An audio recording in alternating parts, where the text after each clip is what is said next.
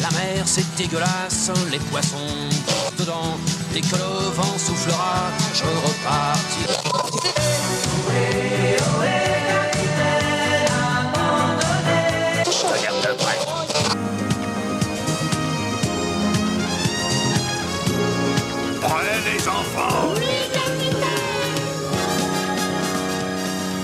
Bonjour à toutes et à tous et bienvenue dans l'Escale, le podcast du webzine Sandbaver. Je suis Paul Brief et je serai le capitaine de cet épisode. Avant de commencer, je vous rappelle que vous pouvez retrouver cet épisode, les précédents et ceux à venir sur toutes les plateformes de streaming ainsi que sur notre beau site sandbaver.fr où vous pourrez également trouver euh, tous nos écrits. Aujourd'hui, la croisière de l'Escale n'est pas de tout repos. Loin de nous le soleil et la mer chaleureuse du thème de l'été, du printemps, euh, notre équipe du jour se voit équipée de ses plus beaux cirés et de bassines pour écoper l'eau stagnant sur les ponts, ou juste pour gérer les petits problèmes de mal de mer. Vous l'avez lu dans le titre, le thème du jour couvre les intempéries, de la pluie à la tempête. Le suspense est intenable sur le pont, à quel point cette tempête sera puissante, le navire Sandbaver va-t-il tenir, l'assurance de Motas couvre-t-elle les naufrages de ce genre de situation, à quel point l'équipage sera rincé par la pluie, et bah, bah, en parlant d'eux, je m'en vais vous les présenter. De la brime à la drache, chez lui on a tout un vocabulaire pour la décrire avec précision, c'est Thomas alias Azukero. Oui, bonsoir, Kokshikidi, la drache, là Ah, Tizotte Oui, bonsoir, euh, bonjour, hein. Oui, oui, bien sûr, ça va très bien. Euh, Sachez également que pour pouvoir faire valider les assurances MOTAS, il vous faudra bien évidemment un constat rempli, un recto verso, et pas de rature, hein. sinon c'est c'est annulé, on rembourse pas chez nous. Ah, bien évidemment. hein. Bien évidemment, bien évidemment. Il accueille les voyageurs rincés de leur voyage pour les rincer autrement. C'est Guillaume alias Dretalcor. Tu me rinces déjà comme ça, mais c'est bon quand même. tu sais, tu... alors je viens de renverser du café sur moi. Et ben écoutez, c'est pas grave. Ce sera très bien pour l'introduction. voilà, tu m'as, tu m'as rincé de compliments. Je me, je m'auto-rince de café. J'espère que tout le monde va très bien. Ok, Ziptoïde. Indeed L'orage, c'est un peu les breakdowns et les bons gros bends de la nature. C'est donc tout naturellement que Cédric alias Play to Die est avec nous. Bonjour. Ça va? Euh, alors, euh, tu sais, il y a une règle implicite dans ce podcast qui est de pas trop faire référence à un temps, au temps, à pas, pas trop le placer dans l'année. Mais là, le Ouais. truc, c'est, je vais dire, je suis juste turbo venir contre le gouvernement. Ce qui est bien, c'est que ça marche tout le temps, ça. Mais sinon, au- en dehors de ça, ça va bien.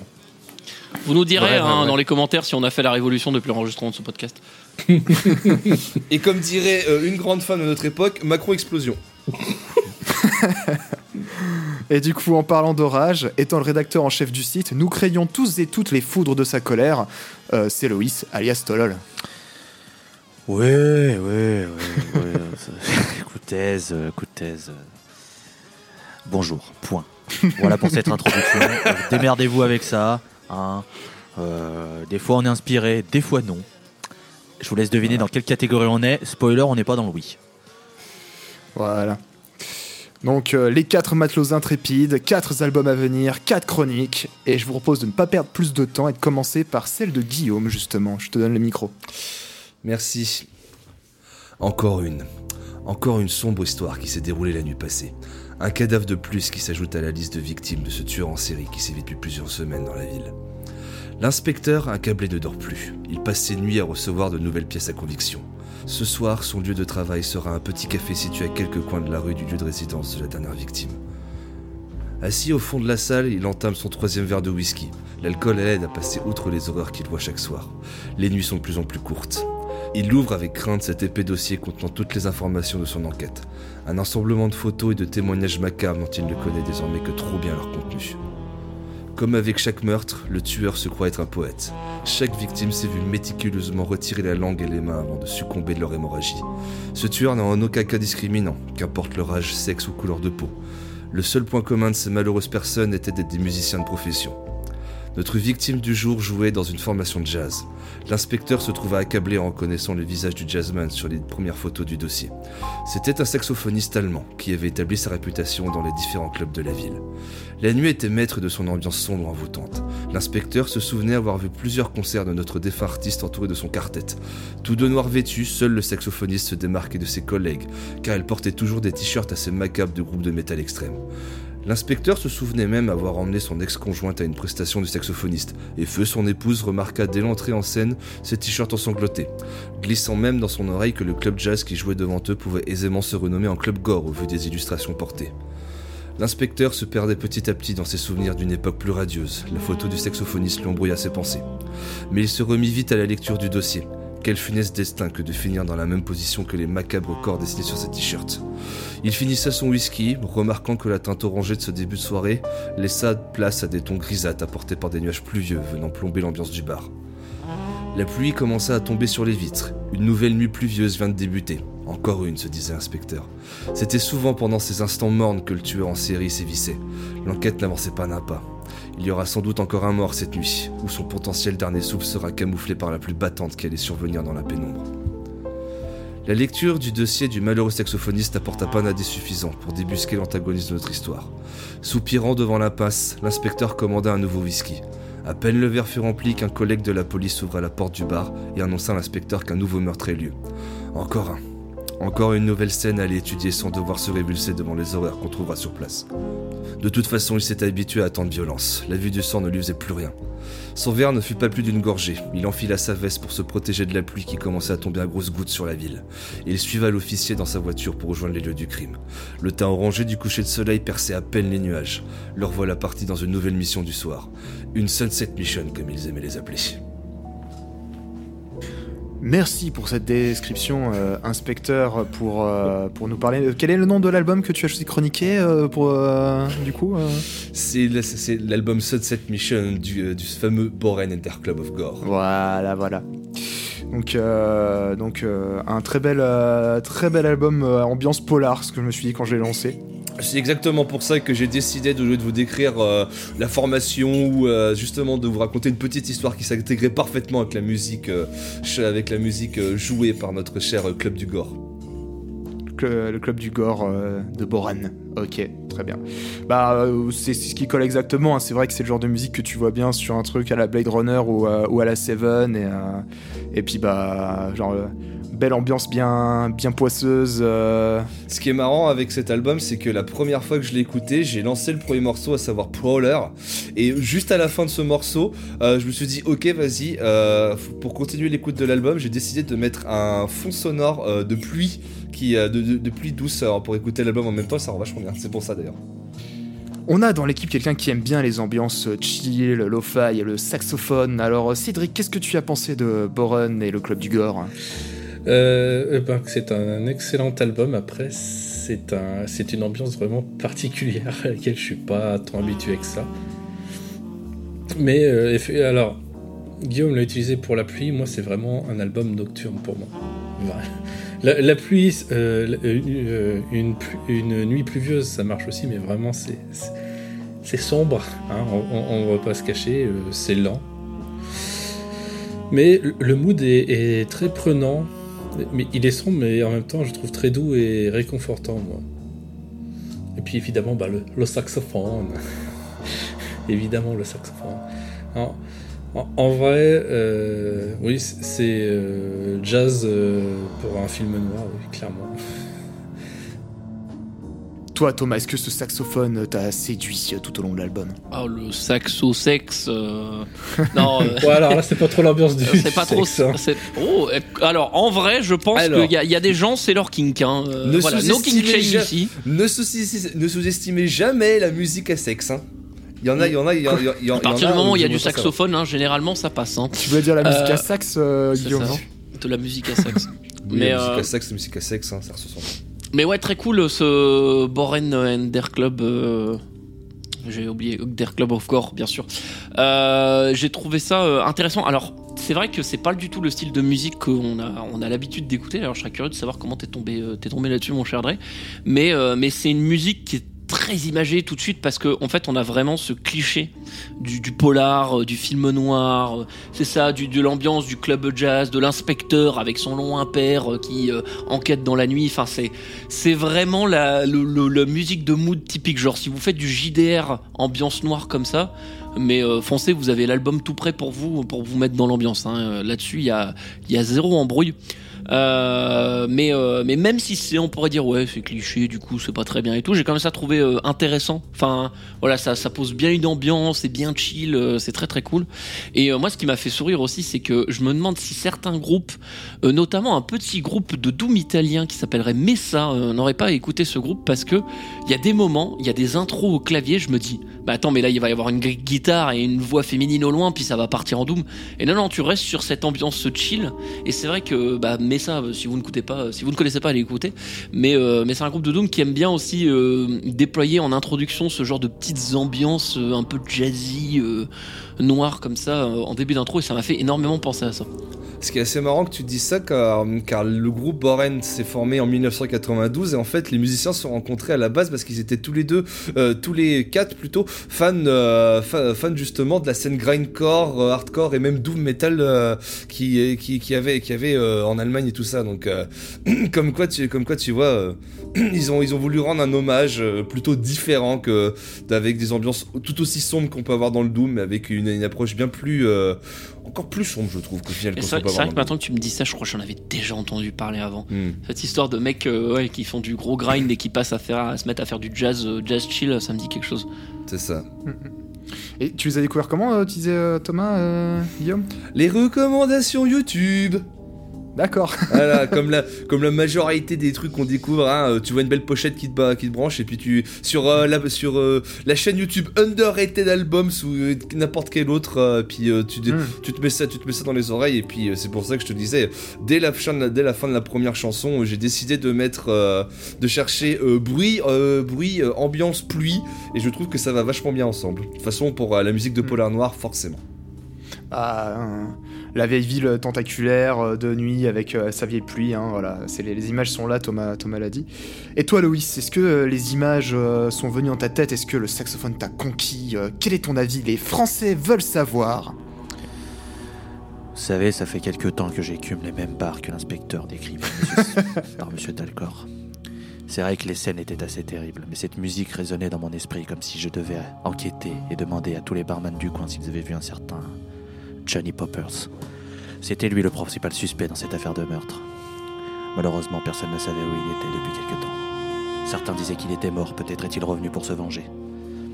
Mais en tout cas, j'adore cet album. Par contre, euh, je, suis tombé amoureux. Moi, j'a- j'ai une gros, grosse, grosse passion pour cette ambiance de vieux film. Ça fait des, années que j'adore c'est- cette espèce de jazz euh, poisseux, euh, très mystérieux et tout. Et cet album, est- à chaque fois que je retombe dessus, c'est toujours un immense, un immense bonheur. Donc, euh, quand j'ai vu que Monsieur Dalcor l'avait proposé, j'étais très heureux parce que je connaissais déjà. euh, Monsieur, Monsieur Lucifer m'en avait parlé car il sait que j'aime énormément ces ambiances puisque très souvent il m'est arrivé de, de prendre cette voix d'inspecteur et de lui narrer des histoires sans queue ni tête comme si on était dans un vieux polar des années 20. Et je J'ai disais, essayé de te rendre hommage. Et, et- et il me disait, mais je suis sûr que tu vas kiffer Boren et tout. Et en vrai de vrai, il m'en avait beaucoup parlé. Et ce qui m'a décidé, terminé d'en parler, c'est une vidéo de Maxwell qui en avait parlé vrai. dans son top 20 des albums euh, non métal Mhm. qui ou qui l'emmènerait enfin un truc comme ça genre soit son top 20 des albums non métal soit le top 5 des albums qui l'emmènerait sur enfin un, un truc du genre et à un moment il parle de, de ça je suis putain mais attends mais ça me dit quelque chose et il avait mis un- en fond sonore un extrait de du coup de Boren j'ai fait ouais non là quand même ça fait quand même beaucoup de signaux. Il faudrait peut-être que j'écoute et aucun regret. Et, et voilà. Et du coup euh, du coup gros coup de cœur sur euh, sur ce disque euh, les ambiances créées et évidemment le saxophone. Du coup, c'est avec la vidéo de Maxwell que j'ai dû en entendre parler parce que je l'ai vu cette vidéo. Merci. Après tout, euh, après tout, c'est pas un genre trop trop loin, trop éloigné du métal. Après tout, hein, euh, tu sens quand même les, tu sens quand même les influences qui ont créé le groupe et euh, ça m'étonne pas que justement quand tu veux écouter autre chose que du rock et du métal, tu tombes sur Boren très facilement. Et du Tu coup, voulais dire quelque mon- chose, c'est vrai que t'as Euh, le. oui, que de mon côté, j'avais découvert euh, sur une session d'Uptrack euh, parce qu'un certain Christophe Guix en avait partagé une fois. Ah, je suis même pas étonné. C'est- Décidément, Voilà. les grands esprits se rencontrent. entre, euh, entre un grand appréciateur de, de saxophone, n'est-ce pas Et puis, euh, pareil, euh, shout out à Lucifer euh, du podcast Ami de la Post Club, notamment. Évidemment. Bien évidemment. En tout cas, on espère que les ambiances, les ambiances décrites euh, vous ont sublimé euh, cette belle histoire de meurtre. Une belle histoire de meurtre Belle histoire de crime, de meurtre, de meurtre et de crime. Eh ben, en parlant de crime. euh.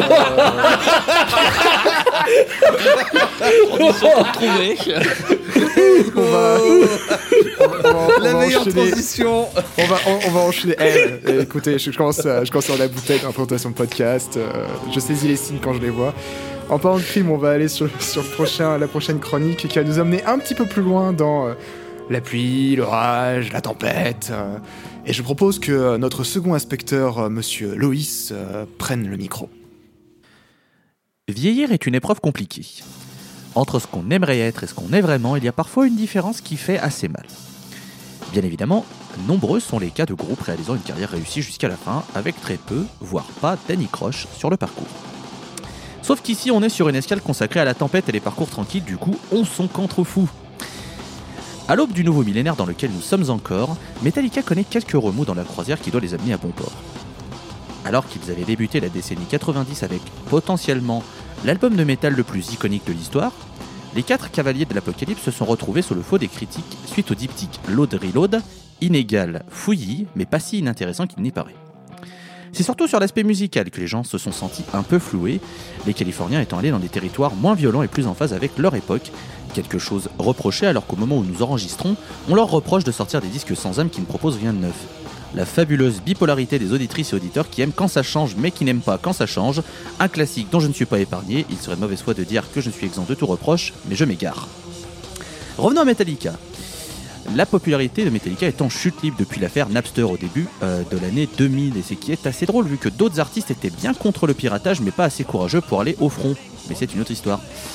On résume, Lars Ulrich est un connard, James Hetfield est un drogué, Kirk Hammett joue avec son caca et ses pédales wawa, et niveau basse, eh bien on va pouvoir citer ce bon vieux Lars Ulrich, ouvrez les guillemets, He fucking left the band Jason Newsted, usé des tournées et du comportement de James Hetfield concernant la volonté du bassiste d'avoir un side project, claque la porte de Metallica peu avant que le Quatuor ne se réunisse en studio pour enregistrer. Contexte idoine donc qui sera raconté dans l'excellent documentaire Some Kind of Monster. Une plongée en profondeur dans le quotidien de Metallica entre thérapie de groupe, sciences d'écriture compliquées, insultes et finalement une résolution positive qui donnera en 2003 Sitanger, l'album au centre de cette chronique. Alors, euh, le disque transpire le mal-être et nous retranscrit à quel point tout fut compliqué. Dans les paroles, les titres des chansons, le chant de James Hetfield, tout est chaotique. Les morceaux puent le mal-être et montrent que Metallica était proche de la mort. The Unnamed Feeling, axé autour de l'anxiété, Sitanger, qui porte très bien son nom, Frantic, qui évoque les soucis d'alcoolisme et d'addiction, notamment de ce James Hetfield, etc., etc. Vous irez chercher tous les titres, il y en a pour tous les goûts. Au niveau du son, les guitares sont accordées plus bas pour accentuer le côté agressif et les solos sont inexistants. Volonté du groupe de ne pas en faire pour coller à l'époque, de quoi faire plaisir à Kirk Hammett, non. Comment ne pas évoquer la caisse claire de Lars Ulrich, dépossédé de son timbre sur toute la durée du disque, apportant certes aussi une agressivité remarquable, mais usant les oreilles sur le long terme. Sur un morceau, l'idée était intéressante, mais la faire durer sur tout le disque reste discutable. Malgré les éléments contraires, les remous, la tempête vécue en interne, Metallica sortira plus fort que jamais, et quand on voit le documentaire Some Kind of Monster, on peut se demander par quel miracle ce fut possible. Comme quoi, comme dit l'adage, après la pluie, vient le soleil. Merci euh, Loïs d'avoir couvert donc ce, cas euh, bien connu euh, de l'histoire de Metallica, cet album qui fait beaucoup parler de lui, euh, tant pour le contexte que cette fameuse caisse claire. hein, on, va, pas se mentir, on l'a tous décrié. la fameuse casserole en, guise de, caisse claire. J'ai pas pu m'empêcher d'avoir un petit sourire en lançant l'album pour préparer cet épisode. Mais ce qui m'a fait du bien de cette réécoute personnellement, c'est que je me suis dit que c'est peut-être, enfin même je pense certainement, l'album le plus vénère de Metallica de leur carrière. euh, de dire passer ça, même s'ils ont des morceaux euh, vraiment euh, agré- encore agressifs. Là, on a vraiment, je trouve, quelque chose qui, euh, le dernier, euh, le dernier pic vraiment de, de bourrin en fait, qui est, euh, je trouve. Et, et c'était intéressant quand même, surtout Mm. quand tu mets en contexte, dans le, bah, dans le contexte. quoi. Bah, c'est pour ça que j'ai fait une chronique plutôt courte que par rapport à, à d'autres épisodes où je prends un peu plus mon temps. C'est que finalement, City Hunger, c'est quand même un, un exemple vu et revu. C'est très connu que voilà, c'était une période euh, euh, très chaotique, pour ne pas dire plus, euh, du côté de Metallica avec cet album est euh, une espèce d'objet musical non identifié qui n'a ni queue ni tête presque, avec des erreurs immenses, des, il est trop long, il est mal produit, il Ouais. n'y a pas de bassiste, il n'y a pas de solo, une caisse claire euh, qui n'a rien, à- rien foutre là. euh. D'aucuns diraient qu'il n'y a pas de bassiste, c'est une constante. Oups J'allais dire, il n'y a pas de bassiste depuis au moins, de- depuis au moins 89, hein, donc bon. Non, on parle, on parle au niveau du mix, hein, bien entendu. Oui, oui, toujours atteint.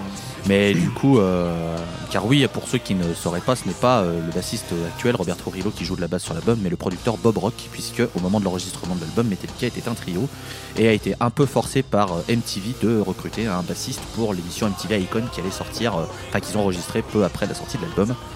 D'où ma remarque. Mais voilà, euh, clairement, cet album, c'est un miracle vraiment qu'il soit sorti.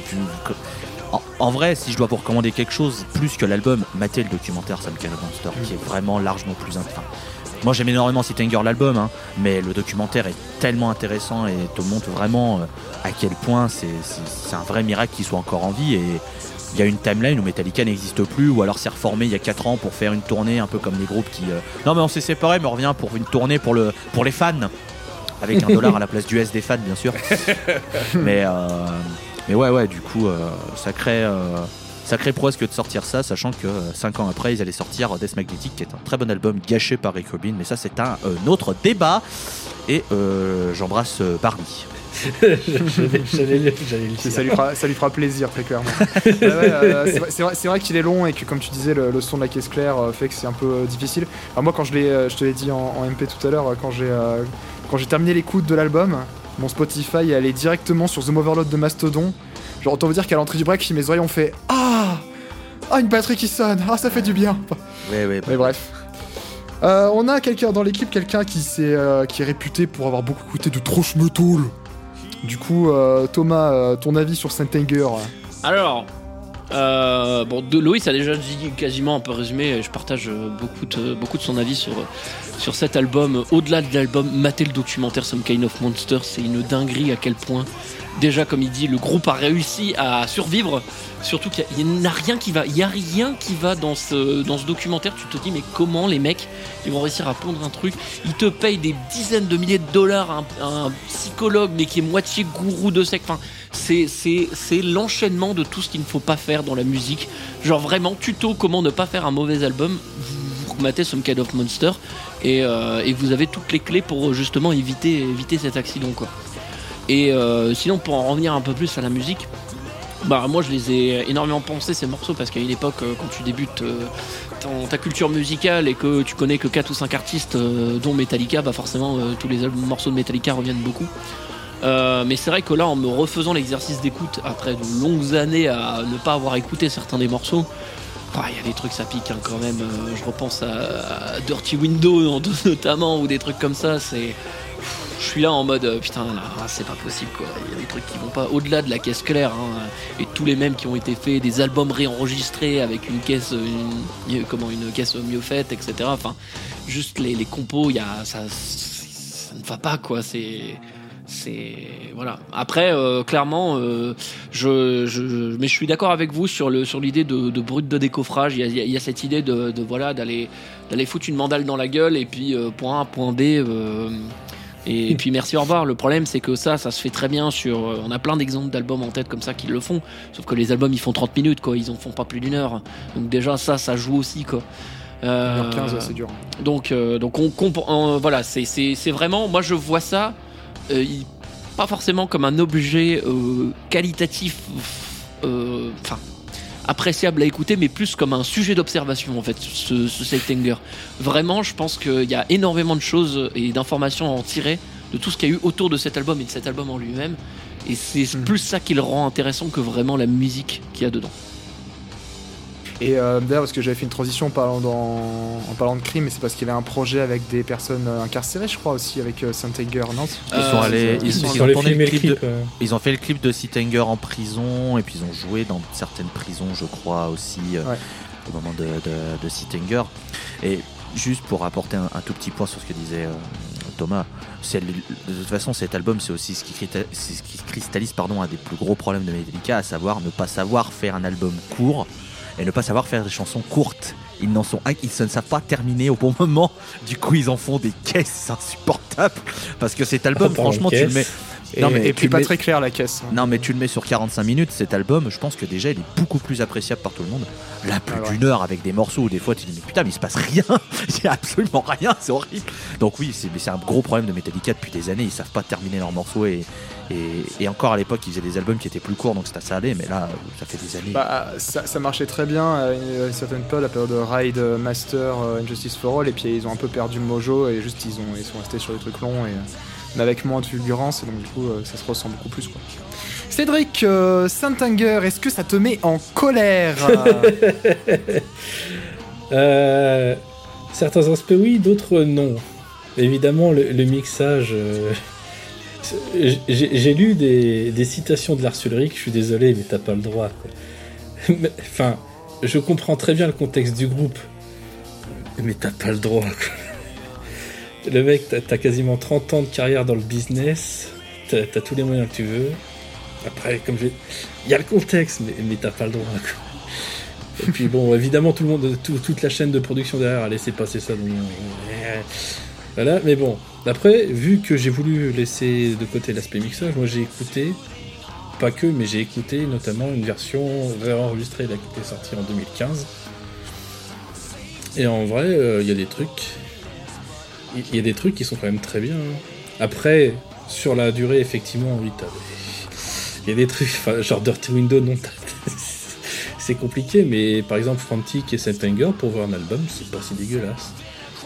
Il y, a- il y a le problème de longueur que citait Louis, mais bon, j'arrive à, m'en satisfaire. Mais après, surtout, euh, euh, voilà, là, tu parlais, tu parlais de trash d'abord euh, tout à l'heure. Là, évidemment, on est plus dans un côté métal alternatif, là, genre. euh, Ouais, bien sûr. Genre là j'ai notamment noté ça, là c'est Shoot Me Again. Tu lui fous une vibe indus en plus dessus, là tu lui fous des petits bruitages, c'est du Static X, hein, à peu de choses près. C'est- Et, mais il y a. Enfin. Il y a des bons titres, il y a des bons riffs, mais le mixage. euh, enfin voilà. C'est- chiant, mais bon. Après, quand t'as pas été foutu de correctement mixer un album euh, depuis 86, bon.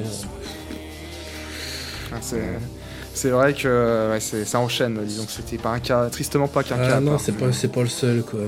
Ça fait Comme chier. quoi, euh, Quand t'as une formation avec les moyens de Metallica, il y a des albums qui sont déjà très bien. S'ils avaient un bon mix, ils seraient exceptionnels quoi.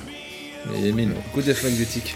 Death Magnetic, voilà, le plus grand gâchis de. Ah, je- je- moi, je pense surtout à Injustice, cas, à Injustice, Injustice for All, for mais- All marche aussi. Oui, Injustice, ouais, Parce bien sûr. que, Bah, Death Magnetic, c'est Franchement, c'est ces un excellent euh, album, mais alors t'aurais une production et notamment la basse qui serait dessus, ce serait magique. Mais voilà. Et donc, c'est peut- malheureusement, ne déroge pas à la règle.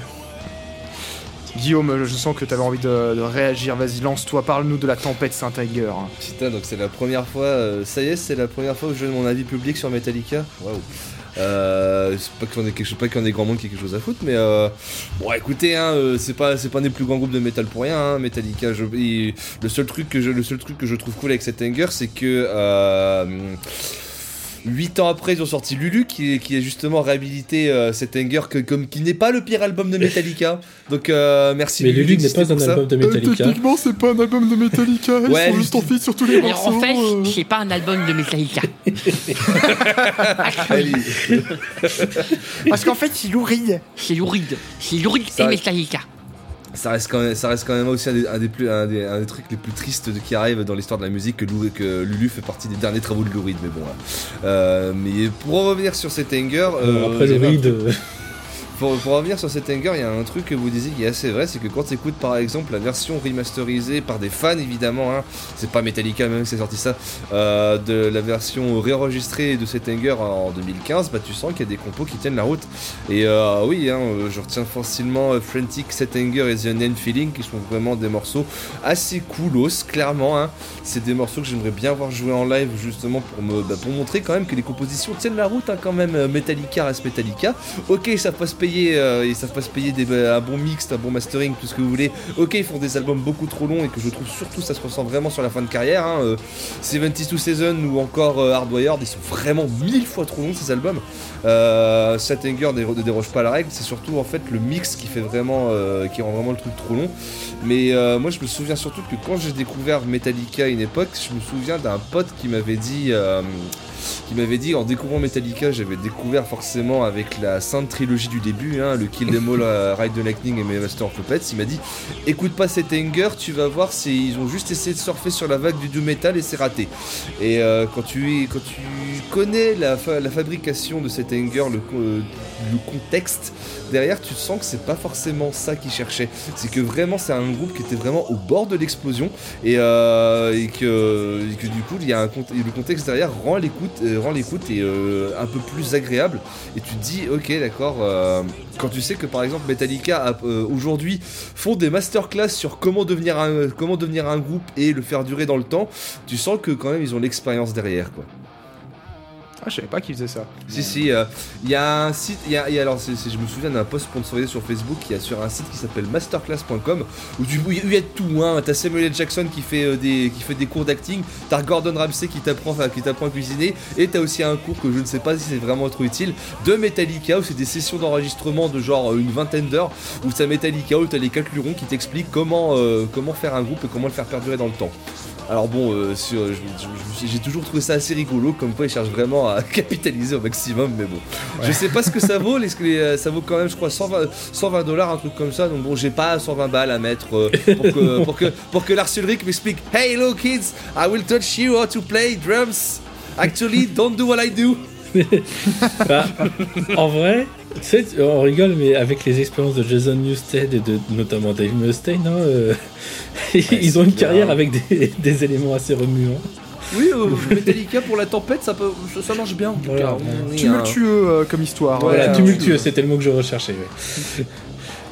Après, faut quand même, faut quand même leur rendre, leur rendre hommage. euh, ça fait 40 piges qui sont en vie. C'est encore le plus grand, un des plus grands. Après, le débat est ouvert. hein. Mm. Si ce n'est le plus grand groupe de métal de tous les temps, ça, le débat est ouvert. Il y a plusieurs possibilités selon moi. Et voilà. Je pense qu'ils ont quand même su réussir à mener leur carrière, voir comment ils sont maintenant, etc. Je pense que bon, ça va, tu vois. Le seul problème, c'est qu'ils ont personne dans leur entourage pour leur dire comment mixer une batterie. Et ça, c'est ter- et ça, c'est Non, terrifiant. Mais C'est en vrai, terrifiant. c'est- je pense pas- qu'il n'y a personne qui, a envie de- d'ailleurs, qui, qui est foutu de dire non à, à Lars Ulrich. Et c'est terrifiant. Putain. Moi, ça me fait.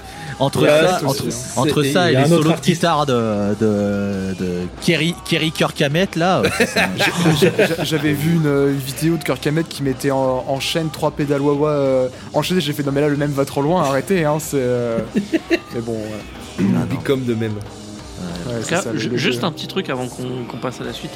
Pour nos amis qui seraient intéressés pour voir le documentaire euh, Some Kind of Monster, paraît-il qu'il est disponible en VOSTFR sur un certain site concurrent YouTube qui est malgré tout toujours vivant. On se demande comment, mais il est encore vivant. Un site Voilà, français, oui. Un site français, ma bonne dame, évidemment. il me semblait qu'il est, il, il- il est sur, euh, il est sur Netflix. aussi parce qu'il était à une époque. Ouais. Enfin voilà, Après, il- euh, il S'il qu'il est sur le encore. site concurrent à YouTube à savoir Dailymotion, c'est moins cher que gratuit quoi. Les investissements dans le site aussi, ils sont chers que gratuits. Ah, ça je sais pas. Ok, et eh ben on va écouter, on va fermer la parenthèse euh, tumultueuse de, Saint-Anger. Alors, on a eu d'abord la petite pluie dans la ville avec l'inspecteur. Ça a commencé à, à aller un petit peu plus fort euh, avec Metallica. Là, comme on dit dans le schnorr, je crois que la drache elle arrive et elle va être terrible. Donc euh, Thomas, euh, toi qui as plus l'habitude, si tu peux bien nous en parler.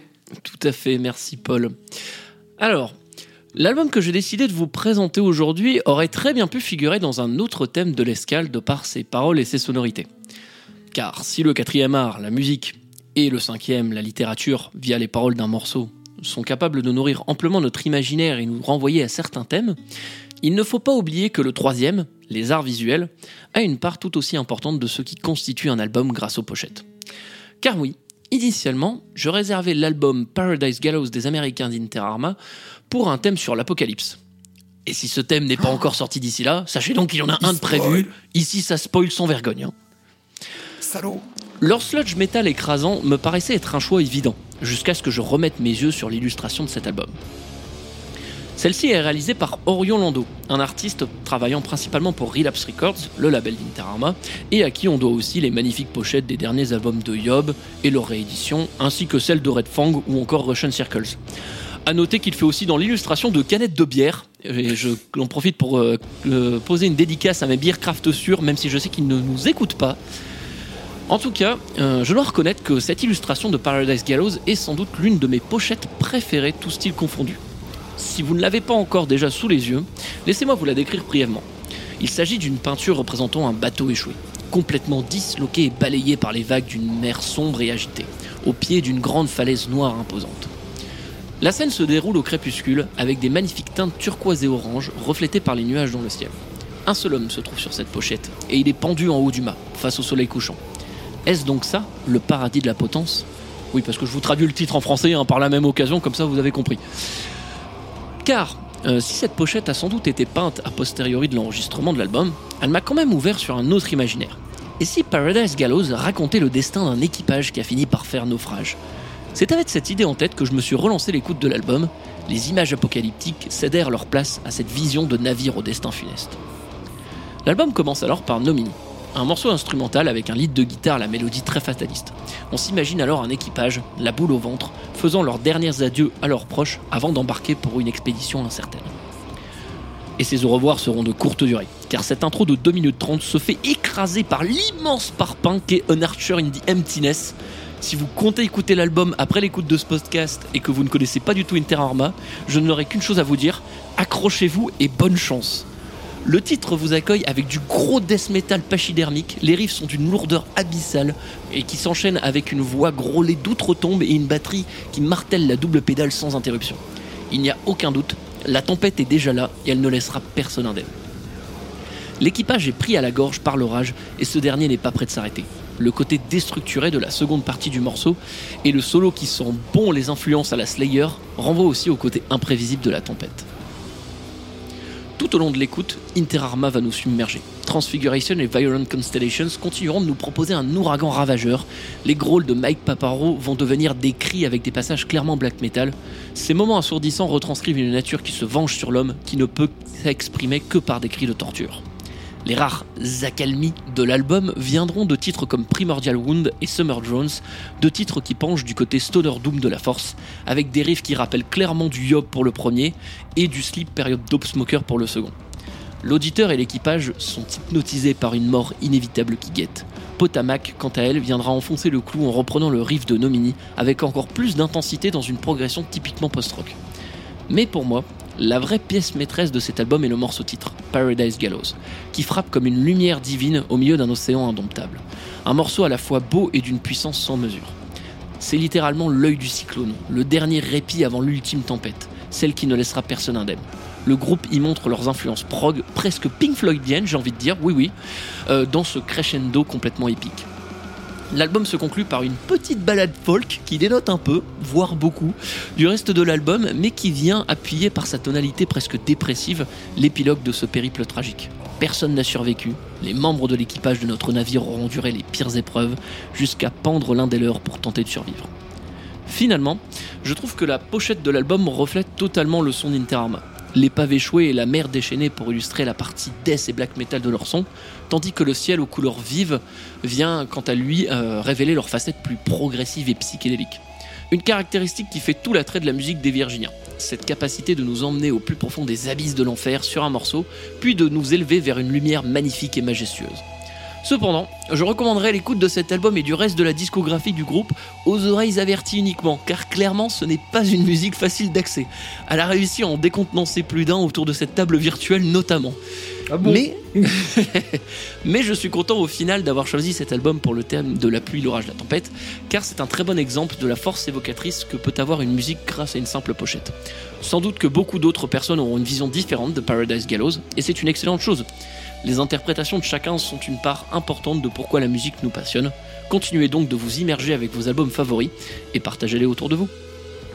Oh là là, qu'est-ce que c'est beau, qu'est-ce que c'est beau, bravo, bravo Euh, Alors déjà au niveau du son, euh, moi je voyais très clairement euh, le côté tempête comme tu l'as décrit, mais très belle histoire effectivement que celle de, la pochette qui, qui te fasse changer d'avis parce qu'effectivement c'est quelque chose de tout aussi important. Je pense que notre, euh, notre graphiste de choc ne, va, ne sera pas le dernier à, Mmh, à appuyer. euh, euh, C'est aussi une de mes pochettes plus préférées euh, qui existent. hein, et comme l'a dit Thomas, shout out to Orion Lando, qui est un des meilleurs illustrateurs de la scène métal. Mm, mm. Ouais, et puis euh, et de bien sûr donc, de l'importance euh, Mm. de l'objet euh, au-delà de la musique entre guillemets de l'objet album au-delà de la musique c'est-à-dire tout le soin apporté à ses visuels etc etc ah Inter Arma euh, waouh Ah, faut s'accrocher, hein, je l'ai dit, hein. ouais Et encore, c'est pas le pire, hein. c'est pas l'album le plus, le plus terrible. hein. Oh damn Non, alors, alors, euh, parce qu'il faut savoir que la découverte, effectivement, comme tu l'as sous-entendu, euh, du groupe, ça avait été fait en live, en festival, ensemble. Et autant dire que j'ai tenu, euh, pff, allez, un quart de morceau, parce que je pense que j'avais beaucoup de fatigue à ce moment-là, il faisait chaud et tout, donc... euh, Bon, on vous renvoie sur, euh, le- slash sur les exit. reports hein, euh, du Hellfest. J'ai 2022. slash exit, effectivement. Mais euh, d'habitude, souvent, les albums de groupes de, un peu difficiles d'accès comme ça passent souvent mieux chez moi en live qu'en album.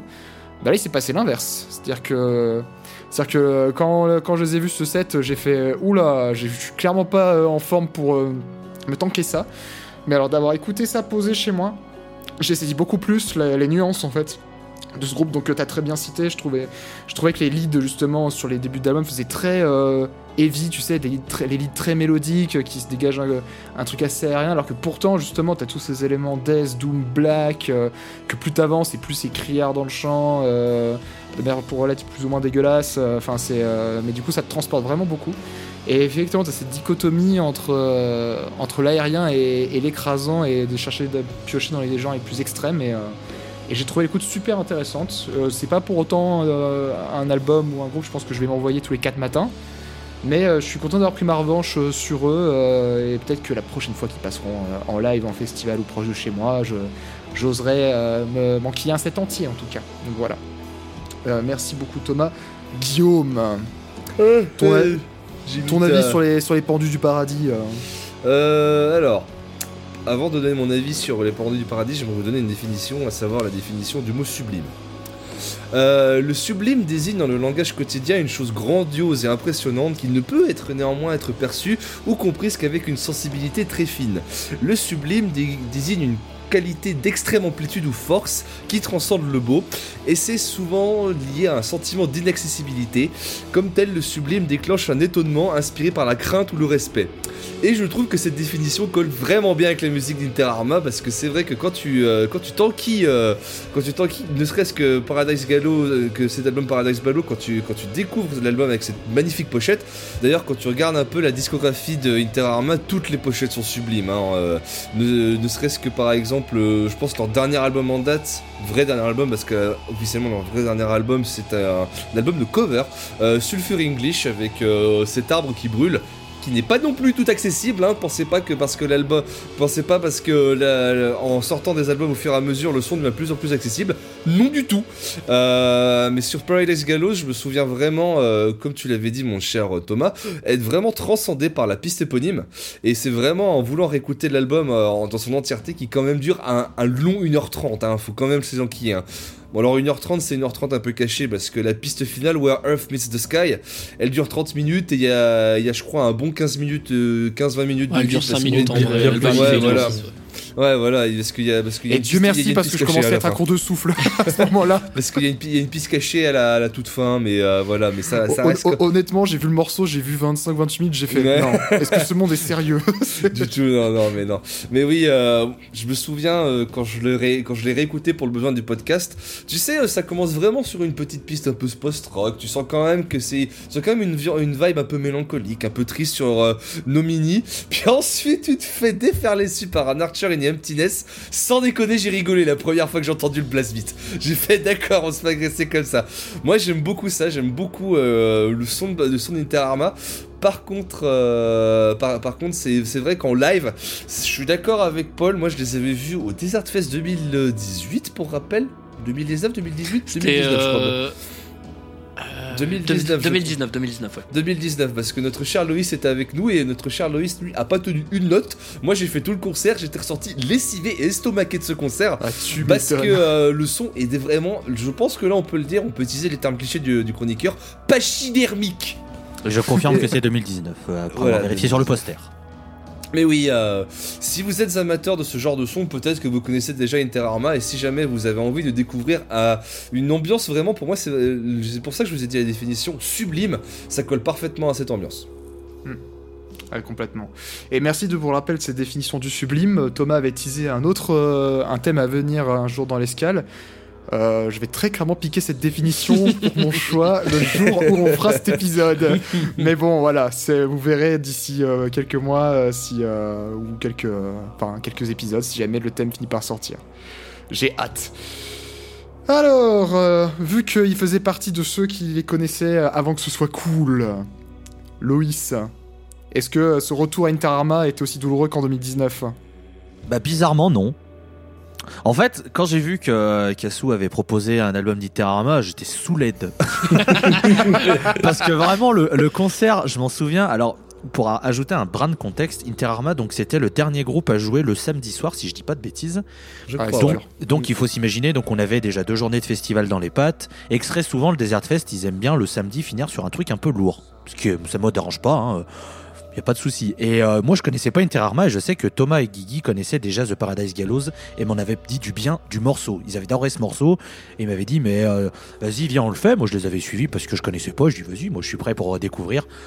Et en fait, Non. c'est pas et en fait c'est pas tant je pense que c'est pas tant musicalement que j'ai décroché que le chant qui m'a vraiment euh, bout Oui. d'un morceau j'ai fait non mais je tiendrai pas tout le concert avec ce chant euh, sludge et tout donc j'avais ce souvenir là et, et en fait écouté l'album et très clairement si tu me dis l'album est instrumental je pense que je me l'enquille tous les jours je trouve que musicalement Mm. ça défonce il y a vraiment des, des riffs des plans et tout où j'ai fait putain c'est vachement bien et tout et il y a le chant un, un peu sludge que j'ai du mal avec euh, avec ça, mais ça c'est pas c'est pas spécifique à Inter Arma, c'est spécifique au chant sludge que j'ai du mal à, à accueillir dans mes oreilles. Euh, du coup, ce qui fait que arrivé vers la fin, bah, j'étais beaucoup moins attentif parce que le chant m'avait Ouais. vraiment euh, usé et du coup c'est vrai que j'ai moins j'ai moins eu cette euh, sensation de, de waouh sur le morceau éponyme que vous avez eu. Donc je me referai à part vraiment juste le morceau pour voir euh, pour un peu mieux le saisir un peu mieux le comprendre. Mais en soi par contre je- le côté tempête et tout etc oui, oui ça marche très bien. Et, et, et bizarrement aussi il y a un truc c'est que vous en parlez comme d'un truc euh, musicalement, euh, s'il faut pas y aller, enfin c'est très compliqué machin. Bah j'ai pas tant trouvé que ça en vrai. hein. Moi je trouve que musicalement c'est pas si lourd que ça. C'est c'est pas léger, attention, hein, ok, calmons-nous, hein, faites pas dire ce que j'ai pas dit. Mais en vrai, je trouve que c'est loin d'être un truc euh, insurmontable. Alors c'est sûr qu'il faut aimer à la base un peu euh, les univers post, on est d'accord.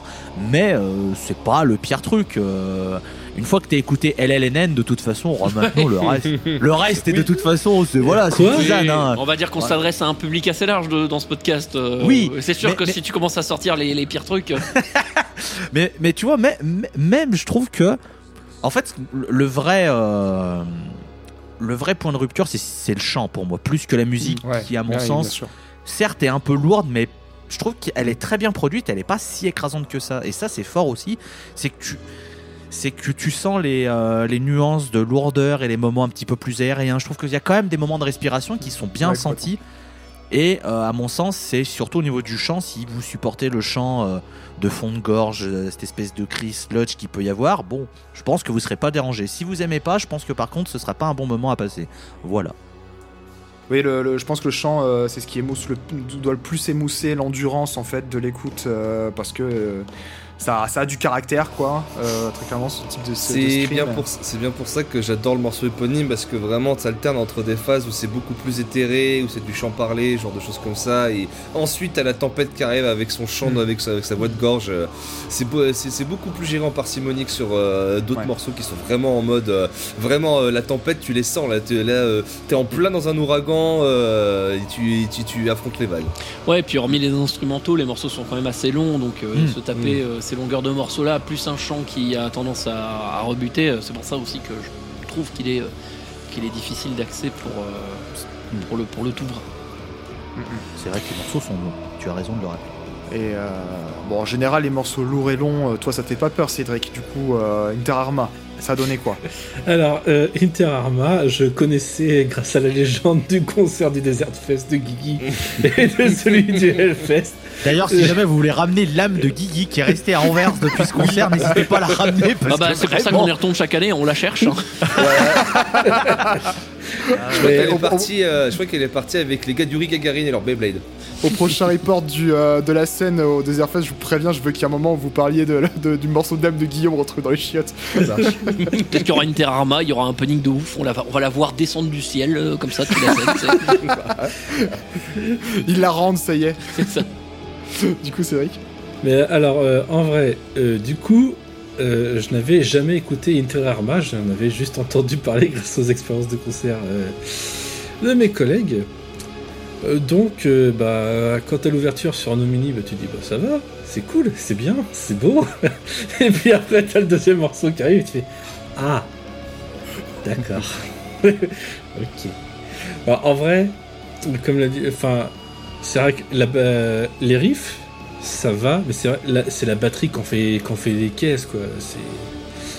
Ah, Le batteur, c'est une machine, hein, par contre, sur d'autres morceaux, euh, quand- tu Ah non, mais même, incroyable. C'est la batterie c'est elle te lâche pas la grave quoi. Mais et puis du coup il y, a- il y a le chant qui effectivement et ça m'a rappelé ça m'a un peu rappelé un autre groupe où j'ai eu un peu le même problème c'est à dire que les compos étaient pas si dégueulasses que ça Ah, mais les passages vraiment il y avait des passages un peu trop lourds et le chant qui me faisait clairement euh, m'énerver c'était Though que Ah, j'ai vu le l'année oui. dernière c'est pareil, t'as des passages qui sont magnifiques, notamment les plus calmes, hein, on va pas se mentir. C'est pour ça que j'adore notamment Potomac sur cet album. Et puis t'as de, et puis, quand ça repart en version lourde, bah, c'est- difficile à encaisser, donc ouais, je suis pas trop le public. J'ai eu la surprise, euh, je crois que c'est Paul qui Paul ou Guillaume qui l'a dit. euh, je vois le dernier morceau arriver, je vois 28 minutes, j'ai fait non. Salut mon pote Ouais, Jamais je me tape 28 minutes comme ça. Et en fait, bon, du coup, j'ai découvert que c'était euh, avec une piste cachée. Euh, bah, elle n'est pas ça. sur le LP, donc c'est pour ça que moi je fais pas gaffe, euh, parce que du coup, bon, ça reste un Oui, double bah, LP, mais, euh, mais la piste Bah, cachée disons n'y est pas. Donc, euh, Disons que foutre 20 minutes de vide sur un, sur un vinyle, c'est un peu con, on va pas se mentir. Oui, voilà. Euh, le pour, revenir, vinyle, hein. pour revenir à, à la pochette, elle est très belle, ce qui me fait dire aussi que j'avais pas parlé de celle de Settinger, qui est non plus pas dégueulasse en vrai. Vrai. Mais c'est vrai que par contre, la pochette d'Interama, je me suis fait la, la réflexion tout à l'heure euh, en écoutant l'album. je l'ai- J'ai levé les yeux pour voir la pochette sur Spotify. J'ai fait Ah ouais Ah ouais, quand même J'ai j'ai fait Putain, elle est magnifique. Je l'avais jamais vue en idée, je, je la connaissais pas du tout. Et j'ai fait Ah ouais Très très jolie. Donc je suis content qu'il y ait euh, les louanges de, de Thomas et puis de, de Guigui, enfin de tout le monde sur cette pochette, parce que vraiment, c'est un bijou. Et en vrai, il y a. Je crois que c'est notamment. Je crois que sur Primord- Primordial Wounds où, ça commence par un riff super lent et qui, qui change quasiment Très pas. bon morceau. Très bon morceau. C'est, je me suis dit, euh, pour citer un artiste de droite, euh, c'est, si- c'est systématiquement débile, mais c'est toujours inattendu. Parce que. je suis désolé, mais la lourdeur qui te balance à la gueule, c'est. Bon, ok, allez, on y va, on fonce, et puis Adjane Kopura, euh, traversons la tempête.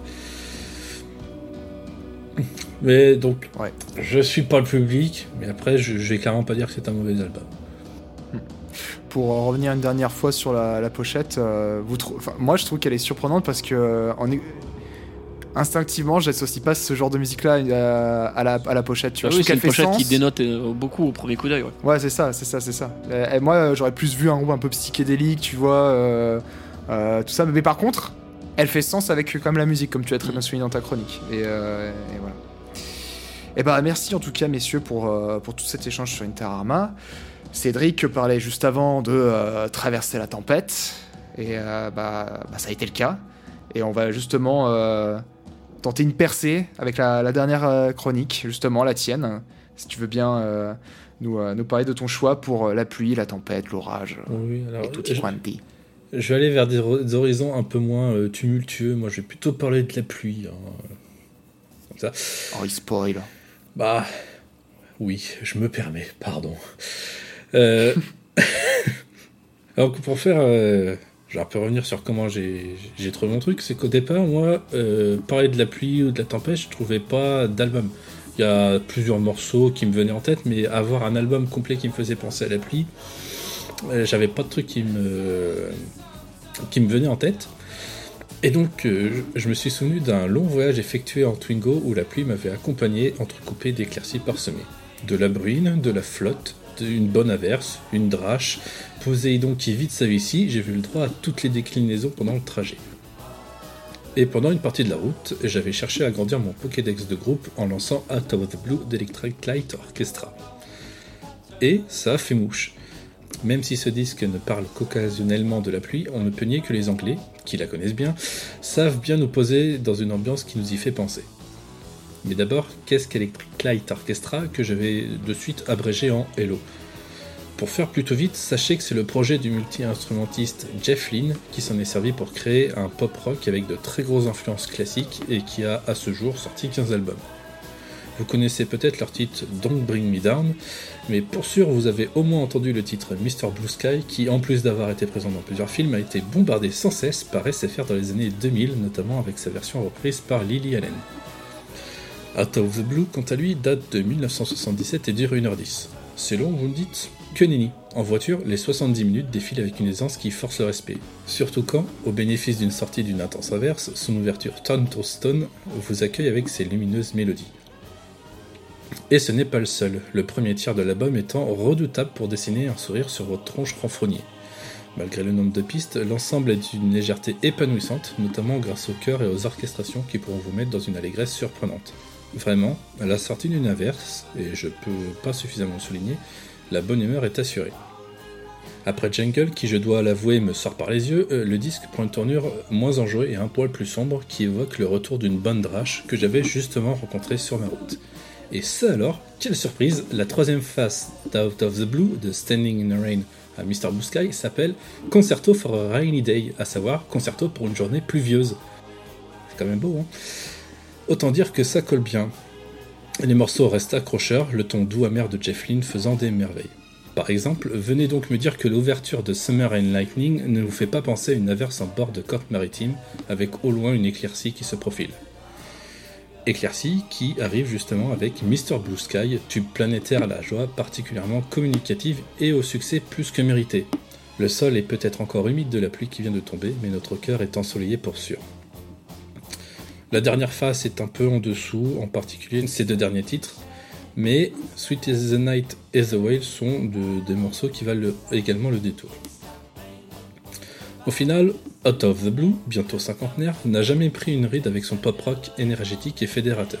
Les orchestrations et chœurs sont d'autant plus d'ajouts démarquants, pour de très bonnes raisons, le son du groupe.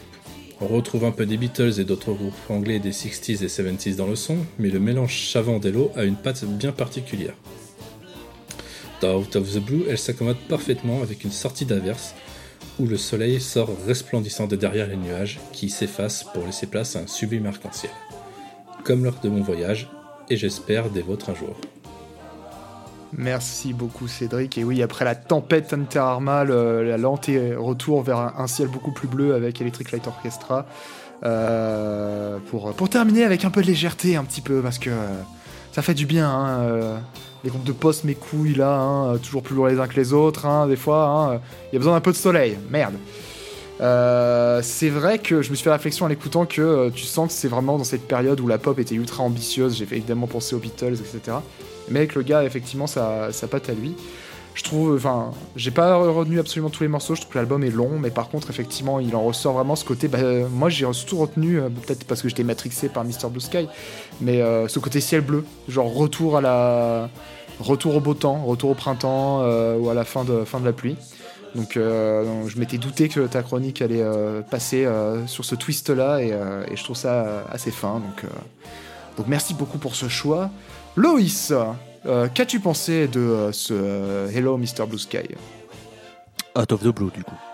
Oui, non, mais c'était la blague. Hello, Electric Light. Hello, bonjour, bonjour monsieur. Voilà. C'est un album qui, à mon sens, est trop long.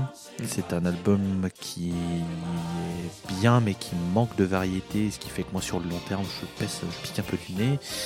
Et c'est un album qui m'a fait penser plus euh, au soleil qu'à la pluie, mais euh, c'est vrai que euh, ça peut aussi. Je, comprends tout à fait l'angle du soleil après la pluie, enfin le, le, moment de, de, de- réjouissance après une, grande inverse et, et cet album passe très très bien. Après, en termes de comparaison, j'ai pensé directement à, à certains titres des Who, comme Pinball Wizard sur certaines orchestrations, ou bien à du Elton John. Euh, ce qui ne sont pas deux mauvaises références, hein, très clairement. Il y a pire. Il y a pire. Mais euh, voilà, après, euh, c'est les morceaux sont très bien, très bien construits. C'est de la pop qui est très très bien foutue. voilà, mon seul regret, c'est que je pense qu'il est beaucoup trop long et que ça aurait d'accord. gagné à être un petit peu plus euh, resserré dans sa dans sa tracklist.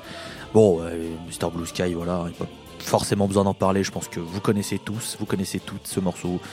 Et si vous ne le connaissez pas, vous le connaissez quand même, mais vous savez pas que c'est ce morceau. Comme souvent les morceaux de pub et machin où vous allez faire Ah, mais c'est celui-là Voilà. Mais c'est un, c'est- voilà, c'est un tube imparable. Ah, mais Weezer, c'est eux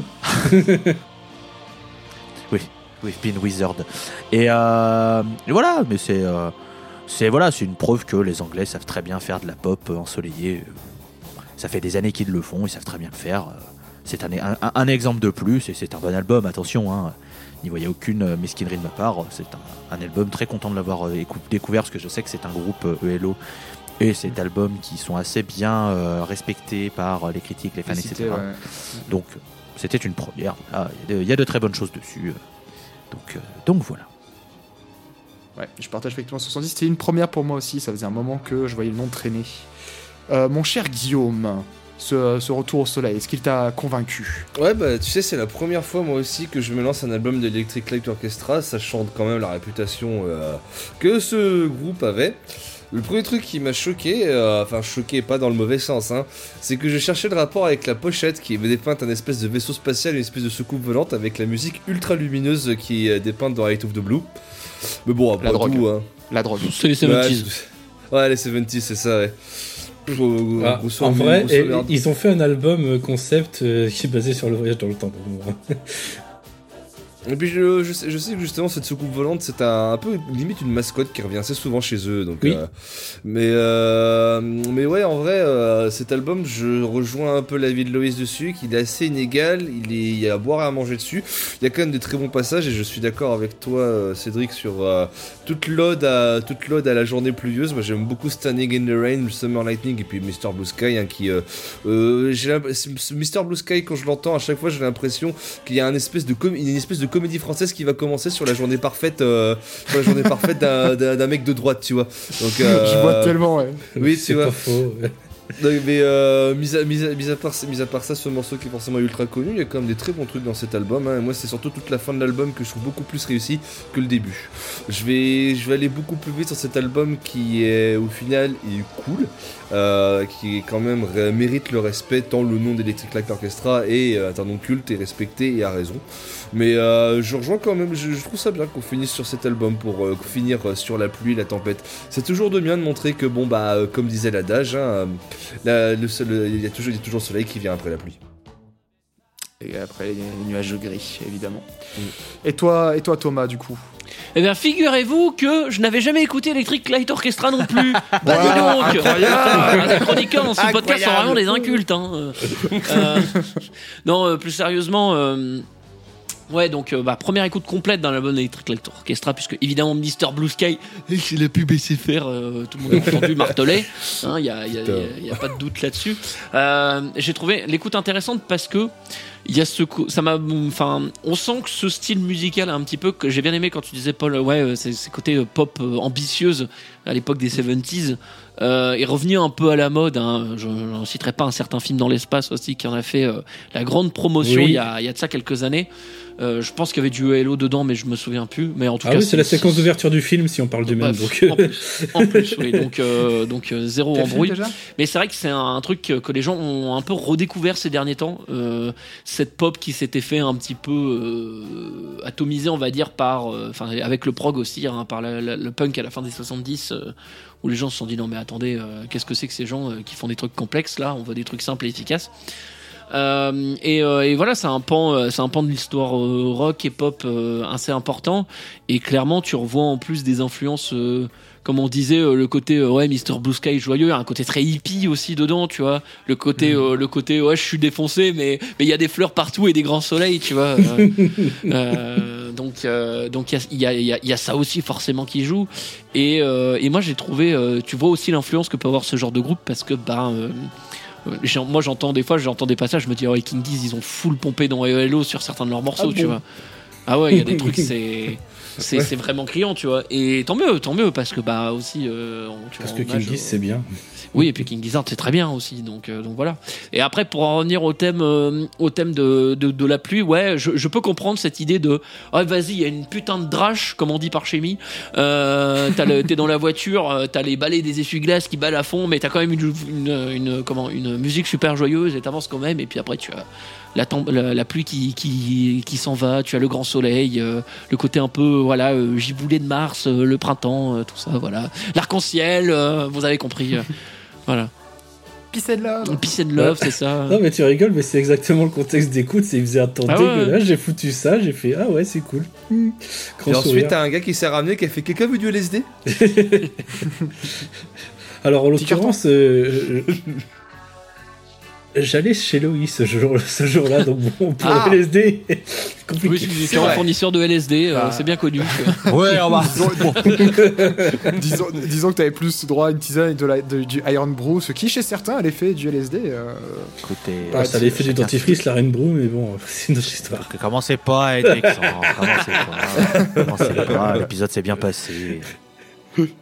Putain, vous faites chier d'avoir parlé de ce film de SF là. Euh, m'avoir refoutu euh, une certaine euh, chanson de, de l'eau rouge en tête, putain. J'ai vraiment pas la ref. Ah, moi non Euh, plus. hein. Depuis tout à l'heure, il, voilà. parle, il parle en code. Ouais. Moi, je suis là. Je... Ouais, si vous voulez. Eh, je- Film de SF de Marvel. Eh, voilà. eh. Ah, mais c'est pas du cinéma. Alors. Alors, tout de suite, l'escale devient un podcast cinéma. Ça Et va. tout de suite la météo sur Chambéry, je- il a plu toute la journée. euh, Non, non. La température extérieure est de 19 degrés. euh, Je plaisante. Merci Evelyne Delia. Je plaisante. Voilà. Ouais, mais euh, en, en tout cas, encore une fois, bah, un très beau, euh, une très belle façon, au final, de terminer un, un épisode euh, qui parle de, de la pluie, la tempête, hein, au final, de, de, de nous quitter sur bah, le fait que le navire n'a pas coulé, pas encore. Euh, C'est pas passé long. qu'on a, qu'on a un petit moment d'accalmie et qu'on va pouvoir en profiter après, euh, après ce temps de merde. Mais bon, euh, faut, faut le chérir aussi, les nappes phréatiques, elles en ont besoin en ce moment. Et Oui. euh, plus que jamais. et, et bah, de- du coup, on va vous, vous laisser, auditrices et auditeurs, bah, à bon port, en espérant que vous avez apprécié cette croisière. Je tiens à vous rappeler donc que cet épisode, les précédents et tous ceux qui suivront, notamment peut-être sur l'Apocalypse, vu qu'on l'a teasé, euh, sont à retrouver bah, sur toutes les plateformes de streaming. Je commence à être fatigué de les citer, vous les connaissez. Euh, sinon, écoutez les précédents épisodes pour m'entendre, moi ou Loïs euh, ou Christophe ou Hello, les, euh, les déblatérer. Euh, bien évidemment, soundbaver.fr, on y met tous nos podcasts, pas que l'escale, également les excursions quand on en fait, et il y a tous nos dossiers, tous nos passages, toutes nos chroniques euh, qu'on vous concocte avec amour, avec l'équipe, euh, semaine après semaine. Et, euh, et voilà, euh, n'hésitez pas, bien entendu, à communiquer avec nous, à nous dire sur les réseaux sociaux si vous avez aimé l'épisode, si vous avez des retours d'amélioration ou pas quoi.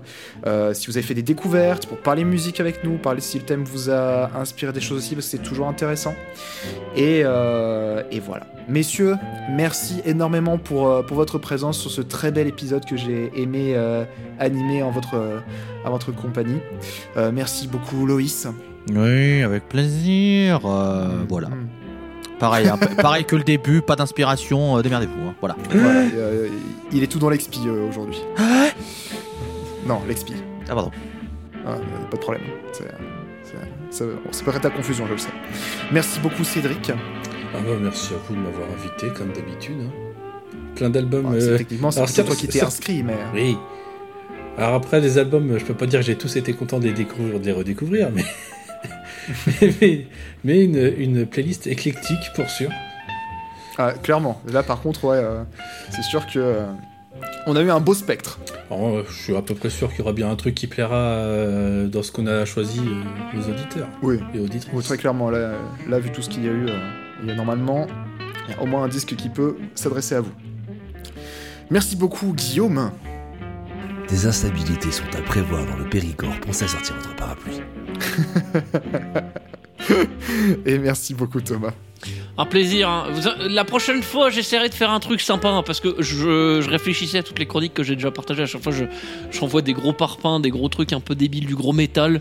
Euh, ouais, ouais, un jour, un jour, on vous, je vous présenterai un truc léger. euh. C'est- promis, c'est promis. Voilà.